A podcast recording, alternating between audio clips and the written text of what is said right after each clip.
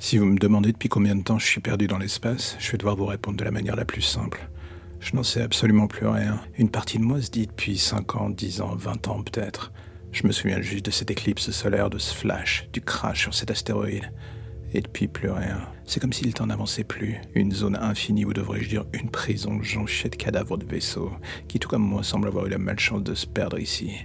Le triangle des Bermudes de l'espace, il fallait bien que ça m'arrive. Ce n'est qu'il y a que six mois que j'ai découvert, il y avait quelqu'un d'autre. Lui, un vaisseau de petite taille qui s'écrase, au loin et à ma grande surprise à l'intérieur, un chien. Les inscriptions sont en russe et le style de ce vaisseau, pour le moins archaïque, me fait penser qu'il devait venir des années 60. Ce qui, dans le fond, était cocasse vu que je viens des années 2000. Mais comme je le disais ici, le temps est une autre bataille. Et d'un coup, voici que moi, le dernier cosmonaute de Stade Caillou, me retrouve perdu au fond de l'espace avec un chien russe. J'admets, la chose est plutôt cocasse. Les Russes lui avaient bricolé un costume de survie, une attention pour le moins cynique vu qu'il était condamné dès le décollage. Ma première mission fut de lui améliorer ce dernier. La multitude de cadavres et de pièces détachées dans les vaisseaux me permis de lui rendre la vie un tout petit peu meilleure, ce qui était une bonne chose. Voici que désormais j'avais un compagnon de solitude, et pour une fois cela me rendait la vie moins pénible. Ne pas vieillir était une bénédiction et à la fois une plaie béante dans mon champ de vision. Mais pour Barney, cela semblait ne absolument rien lui faire. J'avais fini par le nommer ainsi en l'honneur de mon copilote. Il était mort à l'impact lors de notre crash.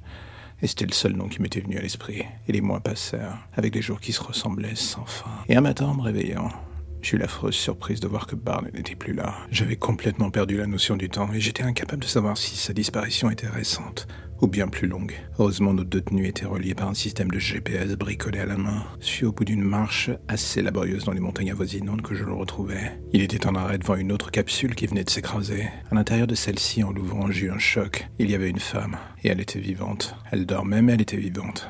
Mais le plus impressionnant, c'est que cette femme que je regardais comme un fantôme sorti du passé, c'était ma femme. Ce qui en fait était mathématiquement impossible vu qu'elle était morte avant mon départ en mission. Ça ne faisait plus le moindre doute, je devenais complètement fou. L'isolation et la solitude ou presque avaient fini de me ravager le cerveau. Je doutais de tout ce qui m'entourait et incapable de penser clairement. Je fis la seule chose rationnelle. Je m'assis sur le bord de la colline, les pieds dans le vide, surmontant l'immensité de la galaxie.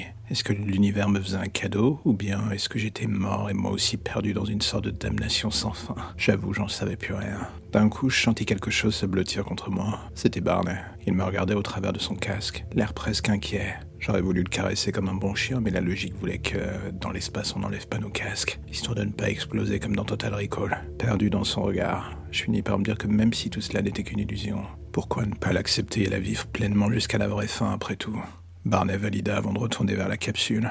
Une main venait d'en sortir. Son occupante revenait à la vie. Ma femme revenait dans ma vie.